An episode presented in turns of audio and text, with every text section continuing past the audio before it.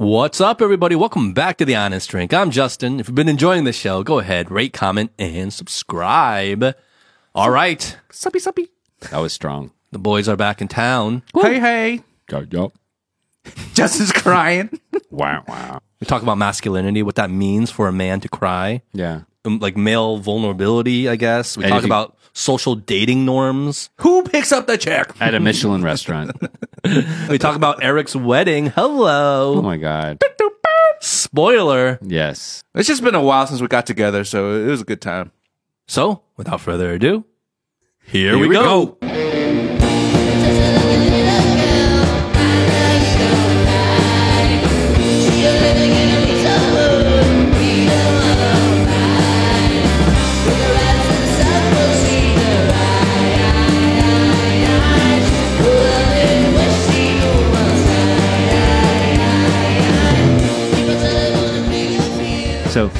CBT allows you to actually change things that you might be able to control.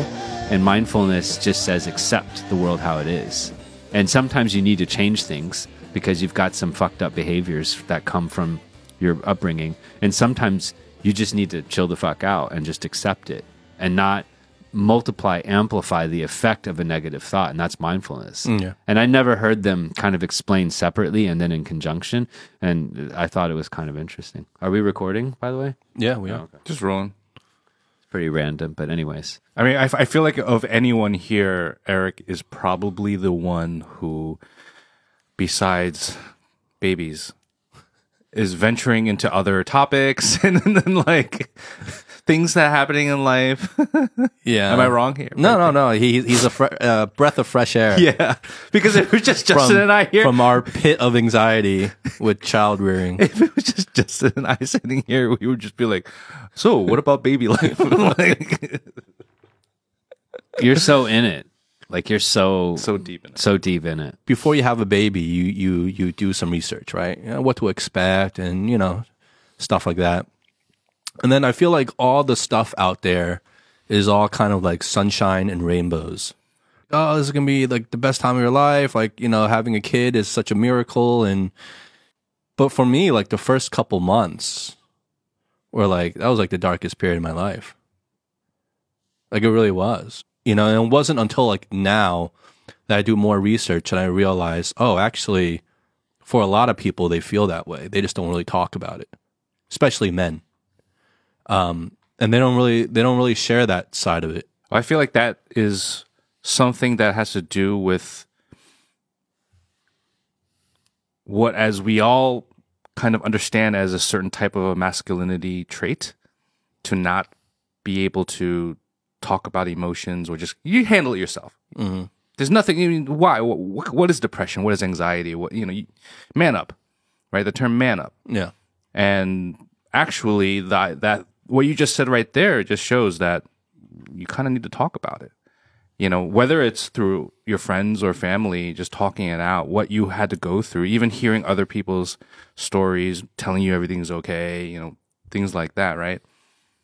That maybe sometimes you because because you because you in particular, we we well, we've we've said it many times on the show that you are not as uh, open in terms of emotionally or communicatively in general as compared to us. Even though I'm not that much either, but you're probably more so than I am, Le- less so than I am. which is funny because like I would agree with you like in normal life, but I feel like on the podcast I'm actually yeah. the most open. Yeah, but, but yeah, but once the the once the once we start recording, yeah, you you Yeah. open up a lot it's more. weird. It Yeah. is weird, Yeah. right? It's strange. Yeah. he- Like I don't do it intentionally. He just said he just said I haven't told anyone this. However, you know, ladies and gentlemen, to the millions. to the millions, to, to to my biggest fans. Wait, hold on. That is true. I right? just went through the darkest time of my life. I need help. that is true. I, I, I do want to break that down for a second. Why? Confessions of I mean, Justin. we've hung out. We we were at Aric's wedding, like you know, we were hanging out other times. You you know, we, we I know you do sometimes say, "Yeah, I'm going through some stuff," but that's about as far as it goes, right? Maybe sometimes you're you're asking, you know, "Am I going a little too far?" But that's about it. You don't really dig deep into real emotional outpour. But when but, but when we start rolling, I feel like you're you're just like like shoving us out of the way. You're just like I just let me just pour out my heart. Yeah. It's strange. Yeah, I don't. I didn't realize it until like I started listening to our episodes, and I realized, oh wait, I feel a release when I can talk about it on Should here. we, should we should we should we get paid for this, Aric? should we be? You know? You guys aren't getting paid for shit. but cheers. Cheers. Welcome back, Aric. Thank you, thank you. Haven't Happy- seen been you a while, your- huh? Haven't seen him since his wedding. Yeah, happy New Year. It, actually, And for all the women out there, Aric's finally it's- off the market. It's only, it's only official. It's only been three weeks. It seems like it's been a long time Yeah. because we got through Chinese New Year. Do you feel like you've gotten more emotional? One oh Oh, I was gonna mention this. Yes. I'm gonna admit something right now, and you're probably gonna laugh at me. So I went on a date I had a date night, date day with my wife yesterday. She hasn't been out of the home for like a regular day in months. So we went out and she's been begging me to take her to see a movie. So yesterday we had a nanny and they had her parents come in. We're like, okay, take it over. We're going out for a few hours and shut everything off. So we, she wanted to go see Avatar. So we went to go see Avatar, the, the, the newest Avatar before it come, you know, goes off. And it's Avatar. I, I had no expectations. I just want to see some really beautiful graphics and, you know, awesome CG. I'm freaking crying. Yeah. I'm freaking crying. I cry when I watch TV a lot now. I don't know what it is. As Like- long as there's like a fatherly figure with kids or something like that, I'm crying. Like like the Super Bowl is on, crying. and Justin's like, no. No, I, I cried. I um yeah, no, I get you. 100%. I've been like I feel like hormonally like I, I get more emotional now. I cry a lot easier. yeah. I've never really It's cried weird. before. Like I don't I'm not a crier. But like I've I've caught myself like tearing up a few times. It's weird, right? Yeah, it's really weird because like it's uncontrollable. Um, the last time I teared up a little bit was very recently. Actually, I was watching The Last of Us, e- episode three. I heard is- that's an amazing sh- show. Yeah, it's pretty good. Um, and episode three is actually a pretty amazing episode, but it's like a filler episode because it doesn't really do anything for the overall storyline. But it's a it's an amazing like kind of isolated episode. You cried with, like, during the gay sex. like Nick Offerman. It was really touching, man. It was, and I was like, I was like tearing up. What and is I, like I kept called? thinking about it. The Last of Us. You haven't heard of The Last No. of Us? It's Is based good? off of based my off of an amazing video game. It's like the TV show right now. And on HBO, Netflix. HBO. Yeah, it's the same uh, showrunner who did uh, Craig Mazin, who did an amazing miniseries, um, Chernobyl. If you ever seen Oh, Chernobyl. okay, I've heard that. Chernobyl was amazing. amazing. So same guy. Okay. Yeah. Yeah. Hey Aric, I mean, Justin and I have just opened up about our emotional disorder. Do you have any Disorder. you call it a disorder? Do you feel you've had any type of change emotionally recently, or Yeah, like post marriage. I, I, I- I think we appreciate each other more. I think it just it's there. have you cried? That's what he's trying to say. Yeah, I mean, like you kind of you, you tear up. Like I, I, I feel like I haven't had kids, but I, I feel I totally get what you're saying. Like I get emotional. The last couple of years, like I feel like I easily get emotional, and like I'm like, I'll be at work or something. It'll be a touching moment. We'll be thanking someone, some colleague or whatever, or or there's some. Uh, you know, a slightly more momentous moment of something, right? Yeah. Of gratitude, and then, uh, and or I'll have to share something, and then I'll literally like I'll be like, "Mo min qi miao," I'll just feel like crying. I'm like, "What the fuck?" They say um, that's also part of aging. As we get older as men, we lose testosterone, Exactly. right? Yeah. Well, That's one of the cues of aging. Part of the thing I I- I wanted to ask you guys as well, because we're being a lot more emotional right now in this episode and, and sharing some of these more emotional thoughts that we have. Just the idea of what it means as a man or masculine, masculinity in general, which I hinted at earlier, which is as a man, are you are you you know you should not be so emotional. You should not wear your emotions on your sleeve. You should you know control yourself. You know, and there are a lot of different quote unquote manly traits that um, quote unquote a, a traditional man should have. Do you guys ever think about that? Yeah, I've been all? wrestling with that actually. like Because as funny as it it's, sounds, it's a topic right now. I've been wrestling with my own masculinity lately. Like it's really a thing. Like when I Can caught myself, like bring it out a little bit. Know, like when when I when I caught myself the other day, like just tearing up to like The Last of Us. I'm like, what? "Wha- what's going on with me? You know? And I, I'm thinking like, man, like I, I just feel like I'm just soft. And I, I, that's probably how I shouldn't feel. But I just feel like, am I just getting soft? I'm like, I just feel like I'm so vulnerable, you know, more vulnerable than I used to be. And I don't like that feeling. Hmm. I don't like that. It's a hot topic right now. I mean, I don't know if Aric. I'm looking at Aric right now. If you've been thinking about this at all, or exposed to any type. Well, of Aric works content. out all the time, so he's like so masculine. I mean, he is the he is the he is manly. he's the epitome of, Aric of what manly. a man is. Yeah, his it's very I manly. mean, yeah. But do you ever think about what the traditional traits of a man are and how it's getting challenged? They are getting challenged in certain pa- parts of the world now. Are they getting challenged? Like, Oh yeah, wh- where? It's- it's- what are you talking about? Oh, okay, so there there is it is a topic of interest in let's say in America, let's say, where you have polar sides going at it about what are what does it mean to be a man? Well, what is gender in general, right? But that falls under okay, what, what does it mean to be a traditional man? And you have a lot of people, well, not a lot of people, but you have certain type of people who are standing on the forefront of pushing out the agenda of, of the traditional masculine male, which could be a bit septic, you know, to some people, you know, um, to maybe modern women of today. So that's that's definitely one of the topics that I've seen here and there, uh, scrolling through different type of uh, channels and content. Well, that, that's that's a whole ball of yarn to unravel, right? Like, Yeah. if we get into a whole gender conversation, but I don't think that's what it is. It's not. It, That's I'm, not what we're talking about. I'm talking about the traditional traits of a man, okay. right? What like what what does it mean to to be I don't know. a man? I, I don't know what you're reading or what you're seeing, um, to to feel that way.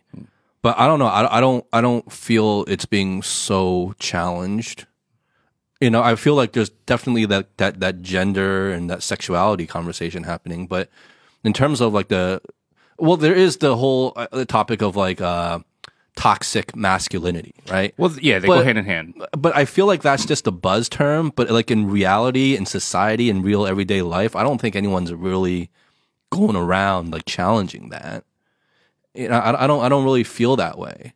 And I feel like, at least in my personal experience, yeah, I feel women want probably their men to be a little more sensitive.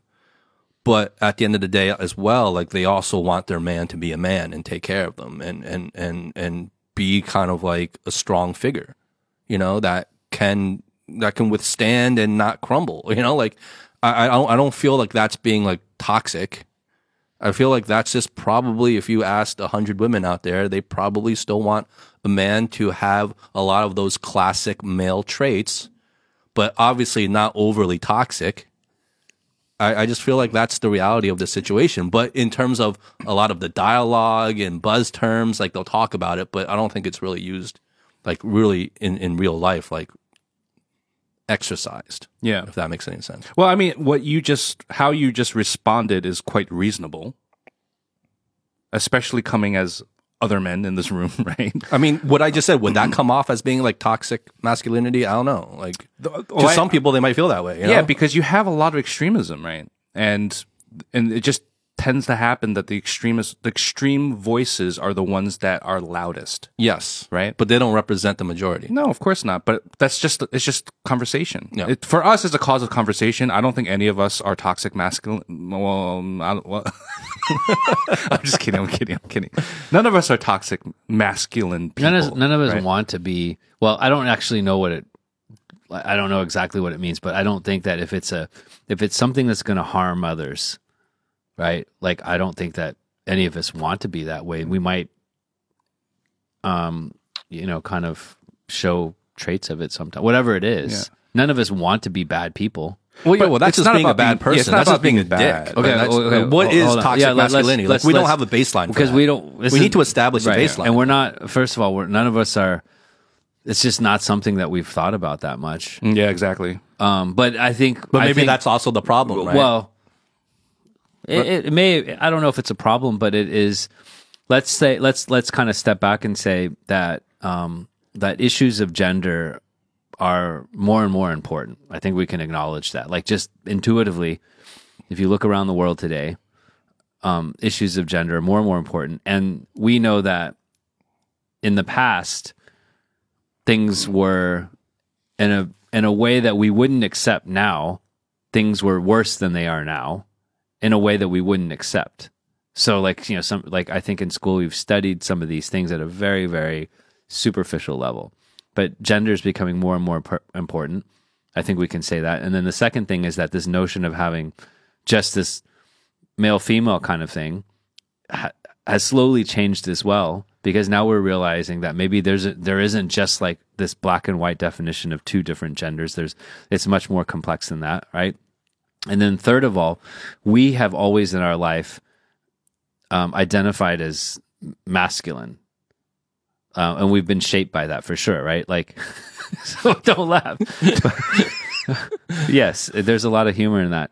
Um, but uh, as i'll give you some examples. So growing up in um, Texas or New Jersey or whatever, there was a kind of a sense of equating masculinity or being um, a, a man or a boy or whatever with physical strength. And if you didn't have physical strength and you weren't as strong, then people could challenge you on that. And it was like not a great feeling. And especially like if you're an Asian kid and you're a little bit smaller than some of the other kids, you might get beat up. And so there's all kinds of implications with that. We didn't re- wrestle as much with like um, the male race maybe treating the female race unfairly as much growing up. And then it started becoming more and more prominent because a lot of things started getting exposed with the Me Too movement and that kind of stuff, right? And so then that was like one thing that we started um, being more aware of. And then with and I, I and I have very little knowledge of I don't even know these terms, but the different types of gender, right? Because some people might have their own pronouns and all that stuff. So that's like a whole new area. Um yeah, I think like to answer your question, Howie, I've thought less about like that kind of gender stuff and just more about my own like shortcomings. Like I'll beat myself up about a lot of things, but I don't know if I frame them explicitly in male female terms. Hmm. It's more like I frame it in a way like I should have done this, but I didn't do this. And in my world, the people that do that thing that I want wanted to do could be male or female. Um, and my I might frame my world more in terms of race than gender, because and and that might be my own bias being male. So if I was like female and I was Asian, then I might think even more about it. So that might be my own, you know, tiny bit of privilege in it. So yeah, I don't think we should like like overly beat ourselves up as long as we take kind of a learning attitude and say, "Hey, like I'm open-minded, like you know, I want to learn more." Yeah. But I but it is like a lot of these conversations get very very sensitive and I do have the, you know, whether it's race or gender or or or um, you know that kind of stuff, I do feel like we are getting into this territory where it's better to not talk about it sometimes because if you do and you say something wrong, Yeah. then you might be you might lose something from that, and I am wary of that as well. But I think it's important to talk about it too. So there is this, it's just hard to navigate right now. You talk about it, you're in a position of power, blah, blah, blah. Someone can take you down. But if we don't talk about it, that's not good either. So it's all this game of inches right now. Yeah. Yeah, and that's that's the unfortunate thing is to not talk is the safer bet Yeah. because you don't put yourself out there. Um, and I think that's what a lot of people do, right? They're afraid. A lot of people are afraid and they just rather not risk it and so they don't talk. And and then the people that leaves like kind of like the minority of people who do want to talk, you know, a lot of those people are on the extremes and then that's why their voices become amplified Oh, yeah. because the majority of people are probably rational people, you know, with rational lives, and they're like, you know what, I'm just, I'm not going to talk. Like, why even risk it? Yeah.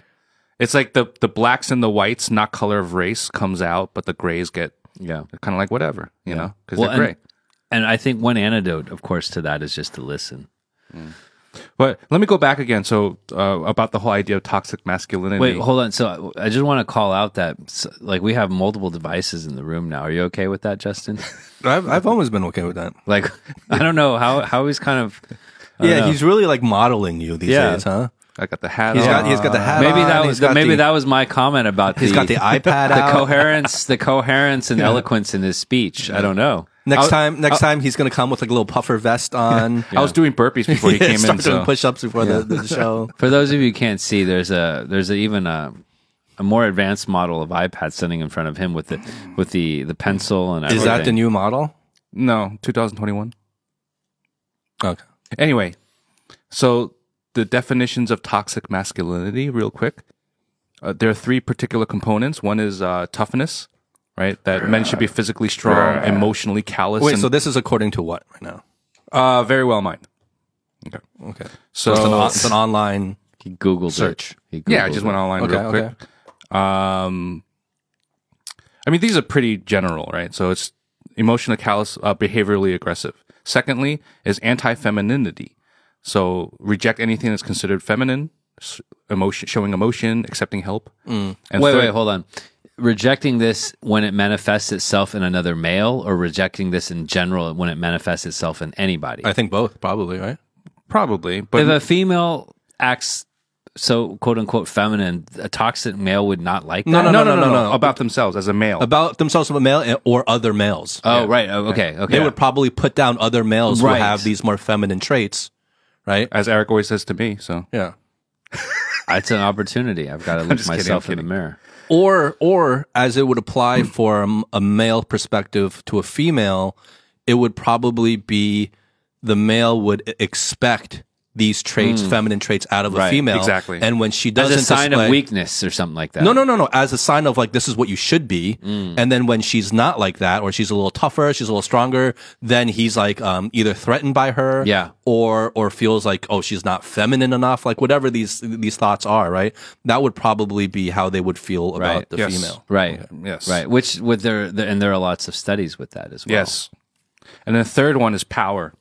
So this is the uh, the assumption that men must work towards ob- obtaining power and status, whether social or financial, so they can gain the respect of others. So those are the three: toughness, anti-femininity, and power are traits of toxic masculinity.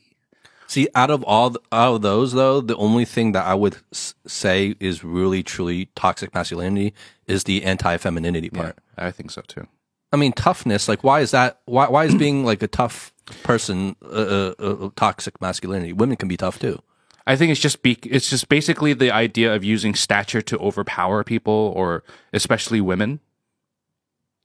You know, aggressiveness. Yeah. So what what what is um what about Jocko? How, Oh. how does Jocko fall in this Willink, scale? or how do you say his last name? Jocko Willink, yeah. I don't know. I've never actually really listened to him. I know who he is, but I, I've never actually listened I. to to his podcast or anything like that. So I don't I don't know what he's all Yeah. about. I know he's a former Navy SEAL. Yep. Um, leadership, like he has a leadership company. He's pretty. He's got a podcast. He's pretty Yeah, popular. I know he's popular. He seems pretty thoughtful. Like he's not like uh you know, he's he he doesn't f- he doesn't follow all the stereotypes of the toxic max- masculinity, except for the fact that like if you looked at him, he's like a beast. Well, I think I think one of the faces of this sort of uh, quote unquote movement of men being even more maybe toxic is Andrew Tate. Have you guys seen? Yeah, or yeah, heard of yeah, him? yeah, yeah, yeah. Yeah. So he, What's his deal right now? Is he still arrested? I don't know. I Like, no where is he? He's in Romania, I think. Is he still being I, held I up think in so. Romania? I think it's going through the. Okay, wait, Legal. wait, yeah. So Andrew Tate, would you- would we would we consider then Donald Trump um, exhibiting signs of toxic max- Yeah. masculinity? I, I think people who are anti-Trump will definitely say that, yeah. but I, I don't know. Like I, I mean, anti femininity, a lot of that stuff. He's like terrible. He does anti everything. It's like male chauvinism, and there's, I mean, there's a lot of different traits that he's shown. But you know, I, I hear that spoken. And first of all, I, I I don't want like I don't know why I have to caveat this. I'm not trying to defend Trump. What I'm saying is from what I've personally actually seen from him directly, not what people are saying about him. I don't I don't haven't really seen him being like all that toxic, like a toxic male. Grab her by the pussy. so yeah, because I never actually seen a clip of him saying that. Like when did he say that? I mean, I've heard the clip. but- Okay. Yeah. Yeah, well, that's pretty toxic. I, I think that I just don't watch a lot of Trump, so I I, think don't. that I I- don't. I, don't know. I, Like, I don't know. I, my my sense is that there's enough. There's a lot of there's enough evidence out there that shows that he has a lot. He exhibits a lot of traits of not respecting women. So I think he would fall under at least part of this toxic masculinity Mm. piece, right? Like, I, yeah, Yeah. So there, so the whole conversation that I think maybe we can kind of explore, maybe ask each ask each other certain questions. There's one side of the people, uh, one side of the fence where people say, well, it's yeah, you have toxic masculinity, of course, is bad, but some of those ideas are not necessarily bad. The idea of toughness is not bad. The idea of being comfortable as a man, anti femininity, right, is what's bad about that. The, the the the search of power, the pursuit of power. What what's bad about that? it's more your expectations for others. I Yeah, think. it's how you abuse it or how you go overboard with it that maybe is bad. And that, that's that one side of the fence. But then you have the other side of the fence where people are like, no, that's all, it's all shit, right? You have, you know, men needs to, men need to back down. It's been a men driven world. Who's but who's really saying that? It's conversation. I'm Okay. saying it's conversation. I'm not saying that there's a certain person you can put a face on. I'm just saying, Yeah, this- yeah, no, no. I'm not trying to get like go at you. I'm Yeah, just yeah, saying yeah. like like generally like how who- big of a problem is like this? who's saying that? Like I no one's ever said that. To there me. are Like, there, there okay. are there are conversations of that, especially from from feminists or from even men, men stepping up and being like, it's okay for men to be emotional. That's why I brought this up because mm-hmm. the idea of showing emotion, quote unquote, showing weakness, or even in the relationship, should a man speak out on their emotions to uh, speak speak about their emotions to their loved ones? Is that good? You know, and then the quote unquote manly men would be like, hell no, you should be, you should be that tower of power for, you know, for in the relationship. Never show your weakness because the minute the, you know, your wife or girlfriend sees that you're weak, they're, they lost respect for you. So that's like one side of the conversation. And the other side is like, what are you talking about?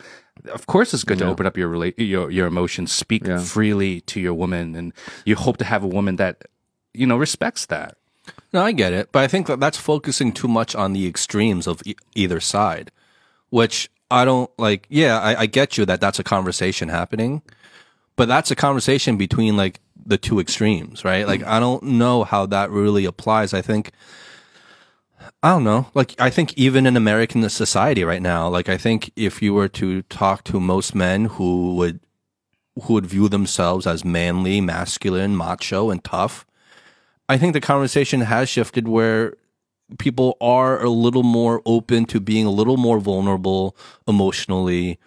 Um, I mean, we even see it like, you know, I haven't heard a lot about Jocko, but like I've seen other guests doing other podcasts who are like, you know, quote unquote former Navy SEALs or even, um, what's his name? The runner guy. Uh, David Goggins? David Goggins, right? Like they're talking about like overcoming their own like emotional like like demons and, and depression and they're opening up on stuff like that too. And these are like, you know, known to be like the macho men in American culture right now. So I like I just don't see that as a real like reality Well, okay. for most. So Where like oh you like a man can't be Yeah. like e- emotional at all. Yeah. Like you have to bottle it all up. Like I think that's that's really extreme. Right. Even Right. in American culture right now. yeah. Well, oh, That's just my feeling. I don't know. I, for sure. I have no well, idea. Well, let's let's anchor this back to like how the conversation started because like I was like, okay, where are we going with this, right? Yeah, where are we going with this? right. this? well, no, it, I think I think part part of this sh- show is that we can talk about anything, but w- then we can bring it back to something that we can learn from, or or something that might be of interest. Right.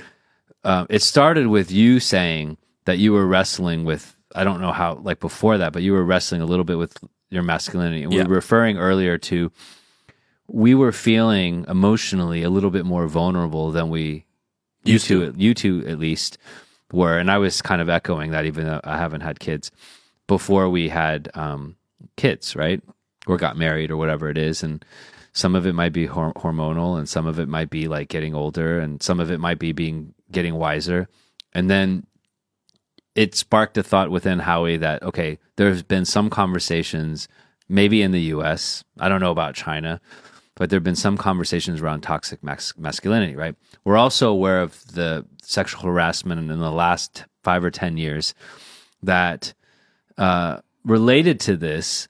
That um, maybe toxic masculinity has reared its ugly head in the relationships between men and women, um, it's not directly related, but um, I would, you know, I would have to guess that uh, some of the, uh, the the guys that were guilty of this type of really predatory behavior there might be something to do with toxic ma- masculinity, right? There might be some connection there. Um, and so I think bringing us back to us, it's kind of like here's an opportunity, right? The opportunity is to say, okay, here are the extremes of the behavior. We don't think that the three of us um, exhibit a lot of those extreme behaviors, but it's number one, it's always good to understand the extreme stuff and then understand where do you sit because maybe you have something that sits in this extreme. None of us are Without perfect. even realizing Without it. even realizing, and so it's like I think part of the again like some of the things that we think about is like how do we become a better person, even when we are not explicitly sort of in that category. It gives us a chance to kind of like with some boundaries or some buffer space to say, hey, like where are we? But I think the other one that's kind of interesting is that once you have these extremes, then everyone starts questioning what's in the middle. And then you start kind of reassessing what is in that middle part. So, like this notion of vulnerability, this notion of like being a little bit more emotional. What is our relationship with the female gender? How much uh, financial responsibility should the guy take? So, outside of like toxic masculinity, we could argue that maybe there's some women that say, I'm 100% equal. We're equal partners in this. And we could also argue in some countries or some places where the woman's like, oh, I expect the man to maybe take on uh, uh, you know a larger Majority. pro- majority or like i expect the man to maybe protect me physically or whatever it is and so it challenges a lot of our assumptions about the expectation for the other person so what the female expects of the male what the male expects of the female and then also what our expectations are of ourself and the balance of that so sometimes you look at the extremes to then Calibrate. calibrate and investigate yourself. So I think like otherwise it's not like a productive conversation, but it does go back to like our as our identities shift. Maybe we should be thinking about what fatherhood means and what masculinity means, Yeah. and like what it, what does it mean to be like a husband and all this stuff. Now, we have probably uh, deliberately in some ways and, and and maybe we're just lucky that we chose partners that represent sort of how we want that yin and yang balance to be a little bit as well if that makes sense right? But i think we have to be flexible too and not just buy into these preconceptions right? Yeah. um but i don't like i mean i don't own a house. I don't even own a fucking car honestly. So that probably rules it could rule me out for a lot of women right? I mean not that i'm i'm not on the market but um But so- if you were, wink, wink. So I think I think like whenever we talk about something, we can always anchor it back to this this notion of like how can we learn a little bit more. Um, but these are some sensitive topics. Right? I usually don't like to talk about this stuff because I just don't like don't want to put myself out there in terms of like inadvertently saying something, Exactly, yeah. right? But at the same time, like if it if someone throws it out there, then we've got to you know we comment on it. Yeah, I think the reason why I'm asking this, I'm bringing this topic up and kind of, you know, we haven't really, we haven't deep dived in yet, but I, I, I was list, I was thinking about how I would raise my sons, you know, and and moving forward, it doesn't matter if I live in China, if I live in America, if I live anywhere else. Uh, Societies all over the world kind of have very different traits when it comes to the male and female gender and their roles traditionally just like in America traditionally, uh, the experiences I, I had when I was single going on dates were very different than here in China when I was going on dates, right? For example, like like who pays for the bill? For like, example, like who pays for the bills, or even just even just the the the what, what what's the term that we were using before? Sort of like the social, um, like like it's established, an established The line. social contract. Yeah, like a social contract where Or what's normalized? Yeah, what's The normalized norms, the exactly. norms, you know, the the, between a male and a woman, a man and a woman. Um, just thinking about that. Without- and it's so much more complicated now, right? Mm-hmm. I, okay, I don't want to say like that's kind of a declarative statement, but it's diff- It's there are nuances now because again, this is also like our kind of um, our our perceptions of it, and it's changing. Because if you go on a date now, okay, there's male female, there's male male, there's female female, and those are the obvious ones Um, there's there's also other uh, other combinations as well. So it gets a little bit more complicated. So the traditional gender sort of definitions break down in some sense. You have to go a little bit deeper and say, okay, like what's what goes beneath the surface. Now, at the same time, at the same time, if you are dating, you're on the market, and you go out there and you date people, there is that you can't control what the other person thinks. So you've got to kind of form your view of the world. And then the other person might be like outdated. They might be like living in the 1980s, right? And then you like that person, you want to date them, and then you go and like you do something, and your notions are based on 2023 or whatever. There's based on 2013, 2003. It's it's it gets a little bit. There's more, uh, I think, permutations to this equation. Well, it's very individual. Um, but if we're just talking about like our own, like what would apply to us, right? And we take the example of, okay, let's, we go on a date, right? I'm a man, she's a woman, we're going on a date. I think, I don't think it's really that different between China and America, but I do, I don't know, this could be totally off, right? But I do get the sense that if I were to go on a date in America, today in 2023 with a woman. And let's say we're having dinner and the check comes. And without asking i just automatically assume to pay for her meal. As you know as i probably would in real life. You do run the risk i feel mm. depending on the woman of offending her. One hundred percent. But you wouldn't run that risk here in China, I don't think. Like it wouldn't be It's offensive. a lot less. It's a lot less. Yeah, the, the, the, the percentage is much Yeah. smaller. I, you know, I used to always share this one story, and I'll just say, I don't know if I ever said it on this, on this podcast, but I'll say it real quickly. Before moving to China, I remember uh, uh, I went on this date with this girl, and uh, I met her at a bar. You know, we, we got on the phone call, and she's like, "Look, I got this great restaurant. You know, we should we, we should try out. For, you know, you want to have a meal?" And I say, "Yeah, sure." And I'm like, "Yeah, there's a great concert afterwards." French laundry. So, and, and then after after the restaurant, there's a great concert. Maybe we could go check out a show at, at Brownies or something, whatever. And she's like, okay, that sounds great. That's a it's a date, right? First time going on a date. I don't know nothing about her. We didn't chat too much beforehand. We meet up at the restaurant. We talk. This is Howie. She he knows nothing about her, but yet they're going on a date. Yeah, we met at a bar, right? She was. She was That's how he rolled. She was attractive. What did you like about her? She was attractive. Other, So let him let him tell a story. Let him tell a toxic story. masculinity. Yeah, she was attractive, and, and we were dancing to, to the, the same type of music. So, you know, it seemed pretty cool. Good fashion sense, all that stuff. So we go out and uh, had a good time. The bill comes, right? And I'm like you, Justin. The bill comes. I, I, I didn't think about going AA or anything like that. I just wanted to pay for it. So I took the bill, and she and right away snaps at me. She goes, "What are you doing?" And I'm like, "I'm making sure it's correct. I'm Asian. It's the accounting skills. So I open the check. I'm like, I'm uh, I'm gonna pay for it. And she's like, Why are you gonna pay for it? Um. So also now I'm I'm I'm, I'm kind of thrown off. I'm like, Well, I, I, I don't know what's up. you know, like what's going on, What's happening right now? And she's like, What? You don't think I can pay for it? And I'm like, No, no, no. That's not what I mean at all. I, I mean, she goes, At least tell me how much it is. I'll chip in half. I'm like, no, no, no, no, no, no. It's okay. Let me treat this. Uh, I got this. And, and and she just like got really pissed at me. And She's like, why So did you- toxic. Yeah, exactly. Toxic It's masculinity. like, did you did you assume that I wanted Yeah. you to pay? I don't know if I can be friends Did with you, anymore. Yeah, Howie. it's like the femininity, right? It's like, okay, she's female, she doesn't have the finances, she doesn't want to pay, I've got to pay. Like that's talk. Like, what are you trying to tell an example or what?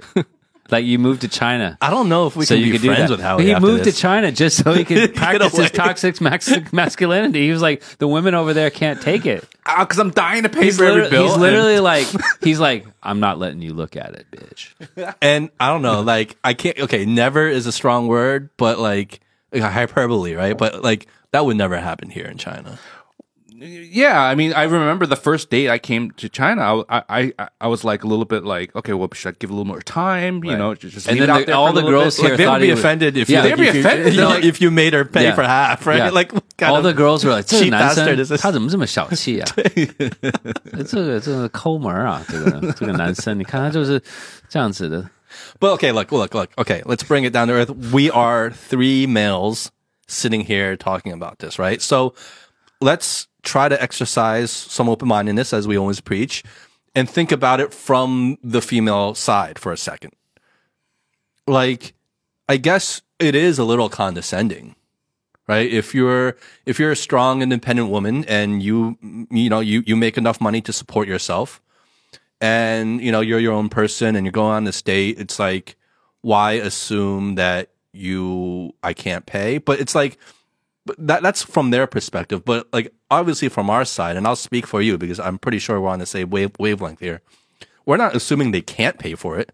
We're We trying just- to do something nice. Yeah, we're just trying. It's a gesture, right? Yes. Like we're just trying to gesture. Like we were brought up to be gentlemen and Exactly. you know to hold the door open for women, right? Exactly. Which could be offensive now in the states, I guess, if you like held the to door certain open. type of people. to yeah. certain type of people, right? I, I, again, I don't think to most. Yeah, I think we're most. talking about the fringes, right? Yes. So yeah, but you do run that risk because you never know who you're with. Like Yeah. you know, you, Okay. you don't know. Let me ask you this, okay? Okay. So if you were with like some kind of like a, a- okay, let's let's say that you were with someone that was a friend or someone that um you were you had just met but it wasn't there wasn't a romantic aspect to it. Okay, so it could be the it could be any gender. And you went out and you had dinner and then the bill came, whatever those dynamics would be. There would be less expectations, I would guess, because it's not romantic, right? There'd be much less expectations, right? yeah, And then you would do what you would do. In that context, if you just totally like didn't look at the bill and ignored it, that would probably subtly, subconsciously raise some signals because no one wants to like hang out with like a cheapskate.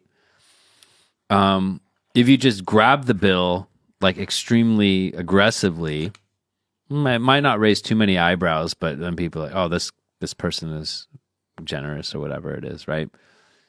Um, so so it would be like that. It would it would be less sensitive, right? Now, if you're actually on a date, and then you think about the range of uh, responses and reactions, I think it's also in that setting an indicator of like sort of whether or not you're going to get along with this person too yeah, for sure. right? Yeah. Because like if you look at the full range, if you look at the range where someone's going to be completely just s- judgmental, that the fact that you picked up the check, because that's judgmental. Like literally, let's say you picked up the check and you were just like, "How?" Like you're just being nice. Like you, I mean, I don't think we're like dicks, right? We're like offering to. Let's say we're just like we pick up the bill and like, okay, maybe we'll just pay, right? Okay, maybe I don't know. Like Just I'll trying to be generous. yeah, and be air on the side. Like you would do that with a friend. Yeah. If I went out with a friend, I'm not going to go to some expensive restaurant and be like, "Oh, Justin, you know, you pay, right?" So this, but then they're like, they just get all like hardcore about it. You probably have a conversation, and then if they really like did not, if they really kind of push that sort of bias, that might, you know, you probably be like, "Oh, I don't know," if, you know, like Yeah. you. But on the flip side, I I just want to just dig a little bit deeper. On the flip side, from a female's perspective, they could be coming in from a perspective also on a date. I want to show that I'm not here to get a free ride, to get a free meal. Mm, yeah. I'm, I'm not. You're not challenging me as opposed to to challenge my financial situation. I just want to let you know I'm cool.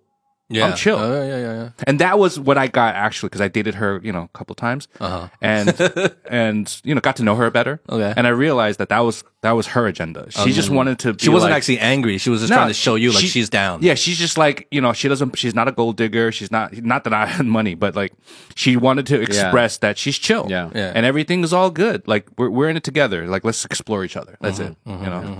Well, that in itself, and then like not to kind of nitpick, right? But the this notion of there is a term in the English language that talks about a person of female gender that takes advantage of males. Like we all know this term. There's been songs written about it, right? but if I asked you, what's the term for like a dude who does the same thing?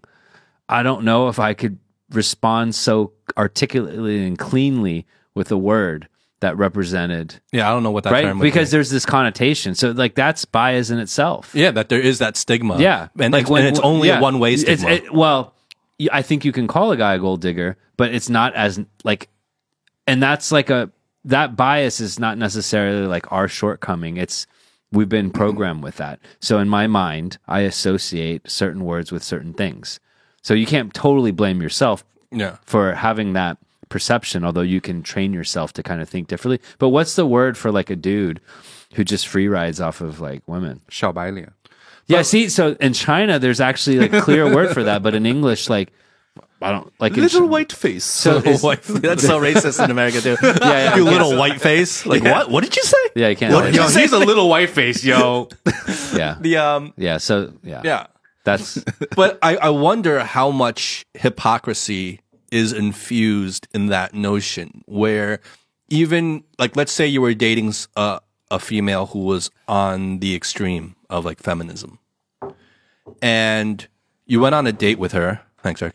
You went on a date with her and okay so the check comes and as the man you do nothing and you sit there you know showing that you expect her to pay for your meal right like i wonder even for the most radical feminist i wonder how attractive they would find that like honestly It just feels so awkward.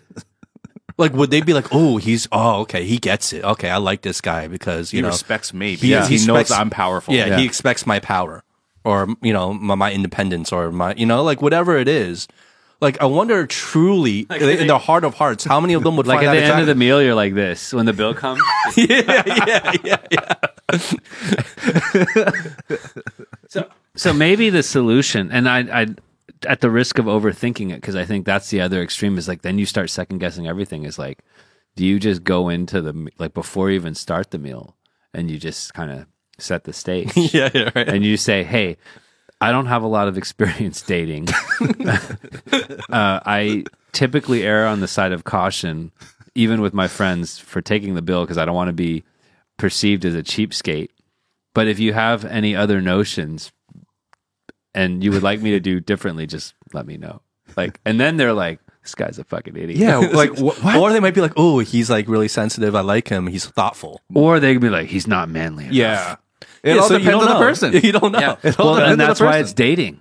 That's why you're sending signals, and like ultimately, we don't get married. You know how he didn't get married with that tall, stylish. Was she tall? No. Okay, stylish. g- Terrible taste in music because we know t- how he has terrible taste in music, but But you, you, you mentioned the key word, Aric, I think, is overthinking because at the end of the day, okay, it's fun to talk about. We talk about it, you know, we're curious. But at the end of the day, you, why change your behavior for anything? Because, especially on a date, because you should be you. And if that person you're dating doesn't vibe with who you are naturally, then you shouldn't be dating that person anymore, Right. right? Like, like you shouldn't change what you would do and be someone you're not just to conform or out of Yeah. fear or, you know, out of like whatever, like caution of what they're thinking. You know what I mean? Because the whole point of dating is to feel each other out and find you know someone that you com- you're compatible with and so like if all of a sudden you pick up the bill and they're like getting all angry at you then you're probably not compatible with that Yeah. person Yeah. unless that's what you want Yeah, and and rarely I think is it probably that one thing that was truly the issue. There are mm-hmm. probably a lot of other things, and that just gets scapegoated or whatever it is, or Yeah. or that person wasn't ready to be in a relationship. It really is that one thing, and we probably want to scapegoat it and, and say, hey, that's that was the thing that kept us from whatever. Yeah, I don't know. I don't even know where we are in the conversation at this point. like, I just feel like I was like a I know. Just I think it's like the like if there's if there's a, if there's like a headline to this is is don't go to extremes. Um don't make a lot of assumptions and I think the world is changing. Yeah. Yeah. Well, I mean, even in China, I think, um, I think the thought of going AA in China, which is each person pays for their own meal on a date, is is actually I feel a little more normalized because even before years ago, when I would go out, like that wasn't like I would still pay just because that's who I am. Why is it called AA by the way? I have no idea. I have no idea. The- the- is that is that like an international term or is that only like in China they call it? think it's- Alcoholics Anonymous. So for for our large I learned that when I came our, here in China. for our large like non-China international growing exponentially growing fan base AA means like when you go out, you just go Dutch. I think Yeah, it's go Dutch is Dutch. the is the American term for it, right? go Dutch. And it's become more and more popular in China to the point where the payment apps like WeChat or whatever have features built in because they want to take the ambiguity and social awkwardness out of that. Because in China, and here's another nuance, and correct me if I'm wrong, if, if your um, understanding is different, Justin Howie, is that um, in China it's like very familial. So when you go out, like it's a sign of generosity and like non cheapness to just like offer to pay Somebody the bill. takes the yeah, bill. Yeah, Yeah. You like never when you when it. you Yeah. go out, it's like everyone cultural fights for the bill. Yeah. Like it's like no one's like hiding from it. Yeah. uh, in general, and so like there has been a movement in the last few years where to take the pressure out of that because like Asian people like fucking fight over like they're like literally like fighting each other. Like my family, Yeah. like in Like America, they WWE make they make scenes. That in the is such a re- cultural thing because Yeah. you never you'll never see that like with like an American family like like like maybe or- or less, friends. maybe less. You know, I don't Yeah. know. Maybe less. It depends on, but in, Like they in- wouldn't be dropping elbows. in, like in, in, in other cultures, jumping off the top rope. maybe in other cultures it's more based on the the uniqueness of that particular the generosity of that family or Yeah. that person but in china there's a or an asian like a lot of asian cultures there's a general bias towards like i'm gonna lose face if i go out in a meal with like good friends um, and i'm not like willing to kind of fork over the whole bill and then for families and specifically like brothers sisters it becomes an impasse because then it's kind of this thing where it's like I'm most loyal to the family and all this stuff, right? And it goes like the other direction. So features have been bu- been built into the payment apps just to make it easy, so people don't have to fight. It's like, oh, we'll just use a feature, and like, like, oh, okay, and they just blame it on the app, right? Yeah. Well, one thing I found here uh, that I realized is that the person who is coordinating the event, let's say an 请客, right? 请客, right? It's like, let's go out for dinner, let's go out to this bar, let's go whatever, and get a whole bunch of friends out. They're the ones usually responsible. Yeah, for because they're the handling ones bill. picking the restaurants. They're the ones like inviting the person. Yeah. Like usually the person who invites everyone else out and like picks the place to meet and eat. Yeah. They're usually in Chinese culture. They're Yeah. usually ones to to. It's pay the for same thing with well. birthday. Oh, it's my birthday. I'm having a birthday celebration. Come out to celebrate my birthday. yeah. The birthday person pays right, for right, right. everything. Yeah, yeah. That that's I, I had to get used to that when I first got here because Mind-blowing. in America everyone pays for the b- birthday Birthday person. boy, yeah, or girl, right. yeah. Right? They pay for the Yeah. birthday. It's their person. It's their birthday. They're not paying. We're Yeah. going to Yep. cover his, his Nothing. portion. They cannot pay Yeah. for anything. But in China, usually the birthday person is, you know, a sign of face like w- I brought you all out to celebrate me. Therefore, I'm gonna I'm gonna treat you Right. guys all right. yeah, it's Yeah. interesting. Yeah, And both make sense. Like Totally. like, they both make complete sense to me. Like they're two complete opposites, but they mo- both Right. make equal sense to me. and and and I think it's cool. I actually think this is a privilege of being um, like a bi dual culture person, where like you know we're rooted in the U.S. We have, I mean, we're like as American as they, I think we as they get in cer- a lot of a- areas, but yet we have this cultural Chinese heritage. We've lived in China for a while, and I can feel like both sides. Mm-hmm. Because in America, I could totally see it. Right, you go out, have like an awesome time and then it's like celebrating you and everybody's like oh this this dude's pretty cool he's not he's not toxic masculine like this guy we do it right and then in china it's like no it's like hey i appreciate you as my friends like Yeah. thank you like you know i'm not that likable of a person i'm kind of an asshole sometimes but you decided to come i'm gonna pay you to come no but like Well, I've invited you guys out, Right. You know, Like like you. you, guys are out here You. because of me. Yeah.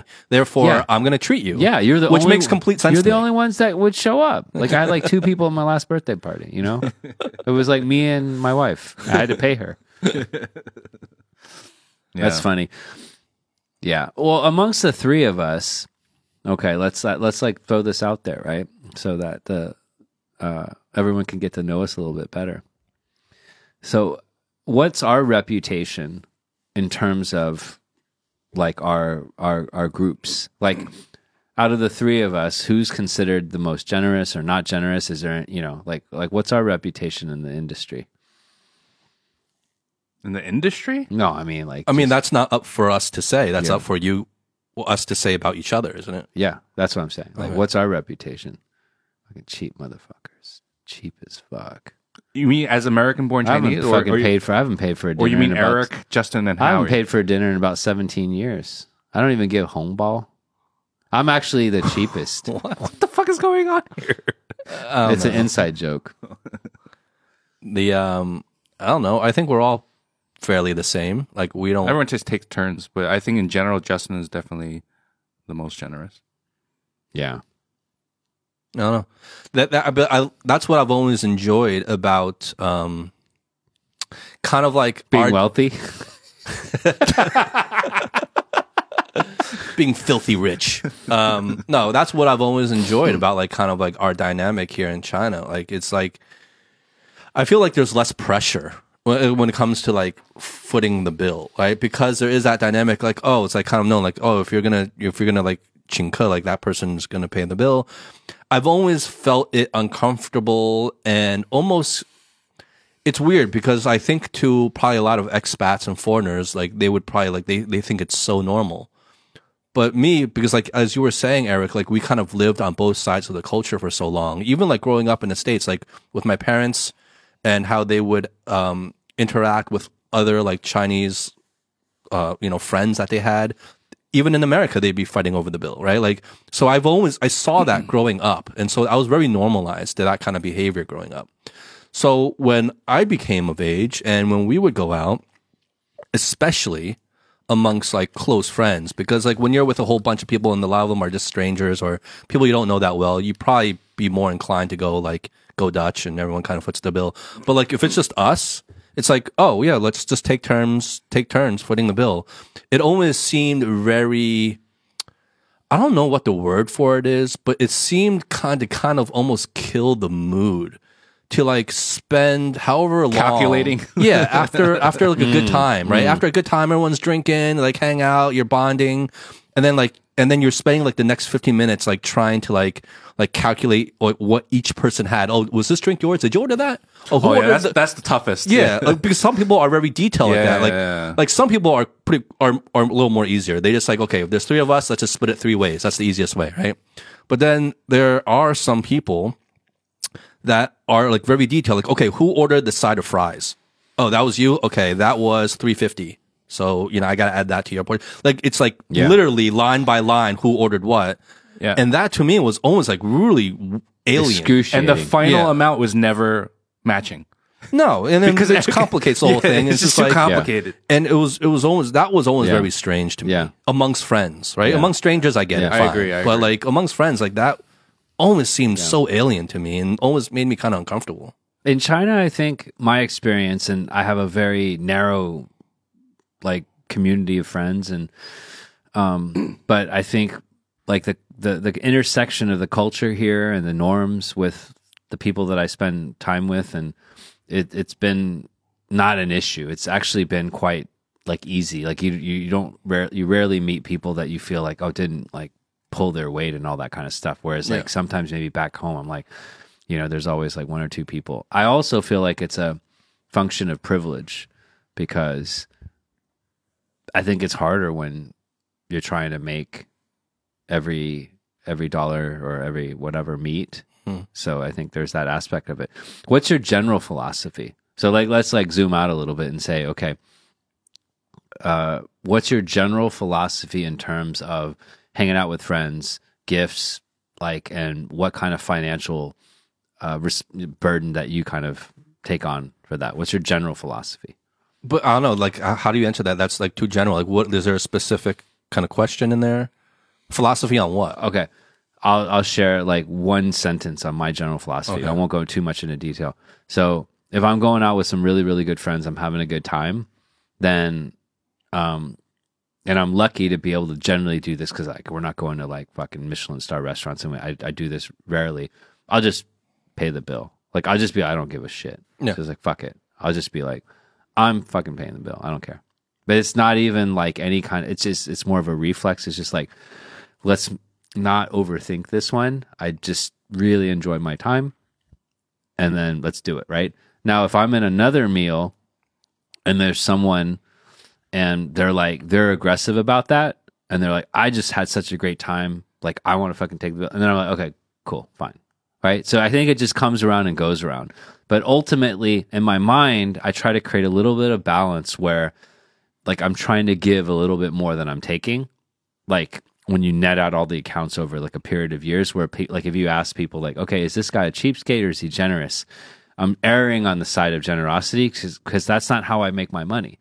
The way I make my money is through many other different ways. It's not through like not paying for meals. So that's my general philosophy. Yeah, I, I would, I would, I would think that we're all pretty much aligned on that. Um, because like, yeah, like especially when you're with good friends, like what you said, what co- goes around comes around. Like because like you know you're with people that aren't just gonna freeload and they're gonna make a mental note like, oh, he got this bill this time.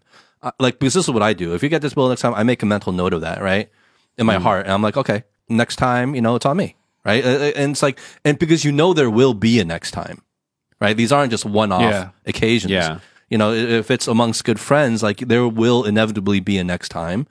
And then so next time another person gets it and you know you feel comfortable and reass- and reassured that you're with people who are also making those mental notes of like, oh, okay, he got it. Okay, I'll, let me let me Yeah. note that and, and Yeah. I'll get it next I time. agree. or, you Yeah. know. I think that's don't a, I think so- that's pretty general uh, rule of thumb, right? Uh, just keeping a mental note, but not necessarily writing down an Excel sheet. You know, like just get, an idea. That, not like you what know. Aric does. but uh, show, show us your, your checklist of how many meals we've paid as a function over time and and, and and and price of the meals. He has a whole graph. he's like he's like you guys you guys joke, but uh, actually, no. But I actually I do have That's an, not true. But I okay, well I'll add one one quick thing to that. I do try to err on the side of generosity and the reason why is that I'm not always uh, a person that deals well with um like administrative things like gift giving for instance, right? Like if people have children, you're supposed to give fucking gifts, that mm-hmm. kind of stuff. I'm actually quite I acknowledge I'm poor at that kind of stuff. Like I don't just I'm not good at taking the time to do that, et cetera, et cetera. So when I do have a chance to be generous, I probably over index a little bit just to kind of take care of that. But here's here's one thing I I'm want hedging a little bit. I, I, I want to add something, and I don't know if it's gonna like help alleviate some of your anxieties. I but- do have anxiety over this. I just had a wedding. I know. and everyone was really generous. But just listen, But just I listen. just know that like But just listen. I Just listen. And it wasn't even open bar. Oh my god! it was open bar. What are you talking about? what do you mean open bar? That was not. called, Dude, that was not know- called do you- open bar. Do you know that I ripped those mofos like orifices? Like you understand how they're like, like I I like I crushed them after the event. Fucking crushed them. Well, you went ape shit on? on I on was like- or- I basically said, I said, yeah, I talked to him, right? And I was like, hey, well, first of all, we were grateful because they did a pretty good job overall, right? oh yeah, overall, the Right, service it was nice. Yeah, service was good. and the, the, food, place like was nice. the food, Yeah, right? food but was the good. beverages were like the food was like actually overwhelmingly No, like overall, it was a great time. Yeah. the hotel did a good, good, good, great stuff. It's just that you did not do open bar, so that was the only. yeah. that was the only. and so, so I said, I was trying to hold myself back because I was grateful because like you know we had to redo it. We we all got COVID. We had to re- change the date. Yeah, So I said, there's two Arics right now. There's one that's absolutely grateful that you handled a life event in such a great way. Like you, you, you did amazing work. like the hotel, they were very yeah, yeah, like everyone. Like, I mean, like the food, like there was so much. the like, food was good. Yeah. I got positive feedback on the food. I thought it was good. Yeah, it was good. And It it was was, so much food. Like There's so when many we all leftovers. left. Yeah, Like we could have had like three more weddings, right? Yeah. And I said, but there's another Aric that is absolutely livid because your beverage service, right, was fucking like shit. Like literally, like we had to go behind the bar ourselves to get water and all this stuff. Yeah. And I like you made it made us feel like that, Water. that even though it was all like um tonguing or whatever, but it wasn't. And I'm like, but that's so weird because the food, like the food is like the ex- like expensive. Because that's where they lose the most money. Yeah, and the like alcohol. there was so much fucking food. Like there, there were literally when we left, you look at the tables and it was like, oh, no one ate anything, but we had eaten. You know, so Yeah. I, I like I ripped them orifices. I was so pissed because the more I thought about the fact that Anne went back and she couldn't even get water. She had to like there was like boiled water. And she, it was like hot water. She couldn't even drink water. And I was like, so I I ripped them apart. So I acknowledge And that. they remember you now. yeah. for next time. We won't say You are banned for events. We there. won't say which hotel it was. It was a major hotel in the middle of the city. But anyways, uh, Motel 168. yes, yeah. No, that was they had a. I couldn't afford their package. I couldn't afford Motel One Six Eight at all. No, actually, honestly, it was Justin. and I, No, it was it was Chenji. we we walked in together. It was the same hotel I did my quarantine in. I was like, I, I, I was like, wow, like I was like, hey, can you give me a deal? I did my quarantine here. No, it was nice. Definitely, it was nice. Um, but Justin and I were like, "Yo, you know, when you were, you were rehearsing and stuff like that." Justin's like, "Yo, let's hit the bar. Let's get some like whiskeys or something. Let's let's get loosened up for this, right?" and then the, the dude was like, "No, we got beer for you." like, fuck, I drank beer and I got gout because of this. Yeah. Yeah. Uh, well, you gotta. Yeah, you, you can blame that on me and a little bit of. I won't. I won't blame Anne, but you know, like Anne's not going to be like, ah, oh, let's fucking have fucking cocktails, right? yeah, no, we're joking. We're joking. Of course we're joking. I mean, Would it have been better with like a lot of cocktails? of course it would have been better. Fuck, what kind of question is that? Oh, would it have been better with an open bar? Of course. Dude, it would have been. It would have gotten too loose, and then it wouldn't have been good. Oh, no, it would have been a. I It mean, it would was been blast. loose. It would have been loose. So that's good. You want a wedding to be loose. I had, I feel like people were a little too uptight, like in- because like people like you wanted to dance. The whole dancing was kind of a little awkward, Right, right? right, right, right, right. Because like no one wanted to get up and dance. Oh, but Justin chanted it out. Justin chanted fuck out. you, Howie. Fuck you, know- you so much for that. you know, Fuck you so much for Do that. you remember Howie. what I did to him? No. He called me out. He's like, and now it's Justin. Get everyone, Justin, get up and get everyone to dance. So it was just me alone in the middle of the dance floor, No. like an asshole. No. Trying, you're like, "Come like, on, like, guys. like doing my Come on, awkward dance moves, No, trying to but get we everyone else to dance, and everyone was just looking at me, sitting down. like, what? Who is this Well, asshole? we weren't gonna. That we, but that was not the. that was so Okay. embarrassing. But on a on a on a more positive note, that that wasn't the theme of the of the of the wedding, right? Like that wasn't going to be the highlight. Like in in a way that helped us kind of maintain the the theme of the wedding. Like What was the theme of the wedding? just like control and like Aric's like rehabilitation. Dude, like join join us on this festive, romantic day where we wed Anne and Aric. we don't even remember the end of your wedding. in in, in whole, holy matrimony, Dude. of control. we don't even Like, remember we don't even remember your But wedding. that's good. Like I want my guests to not remember the wedding because I want them to be How like, did "Oh, I that even, was so how- crazy." How did I even get home? Were you really that drunk? well, I think it's just different philosophies on what what a wedding should be like, right? And like, look, I'm not trying to be a dick. There's no right or wrong. Again, if, like I'll say this again, we had a blast at your wedding. It was a beautiful affair. Yes. We're not going to Bar Rouge and The like venue- fucking like the venue losing- the venue was lose- awesome. Completely losing control. But usually, when you That's invite your friends to a wedding, like, yeah, though. usually when you invite your friends to a wedding, you want them to have a lot of fun. It's like a party, it's a celebration. You know, people people get liquored up, like you know, they dance, they let loose, like you know, like usually that's what it is.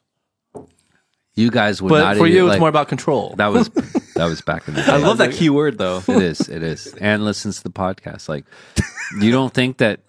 I mean, Anne come hates us right now. Like if she's listening right now, she's like, Jesus. Yeah. Justin These and Howie. ungrateful bastards. No, it was good. It was good. It was like we got everyone home at time. It snowed the next day. It was a nice auspicious moment. Yeah, that's what you want Like from a her wedding. parent- Everyone being getting home on time. Like Yeah, that's the most exactly. important. Control, Control control, and getting and home on everyone time. getting home on time. That's what you expect. Yeah. from a great wedding.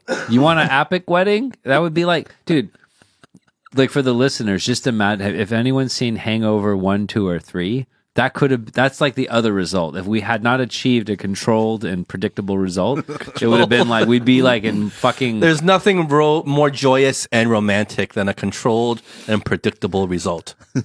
exactly.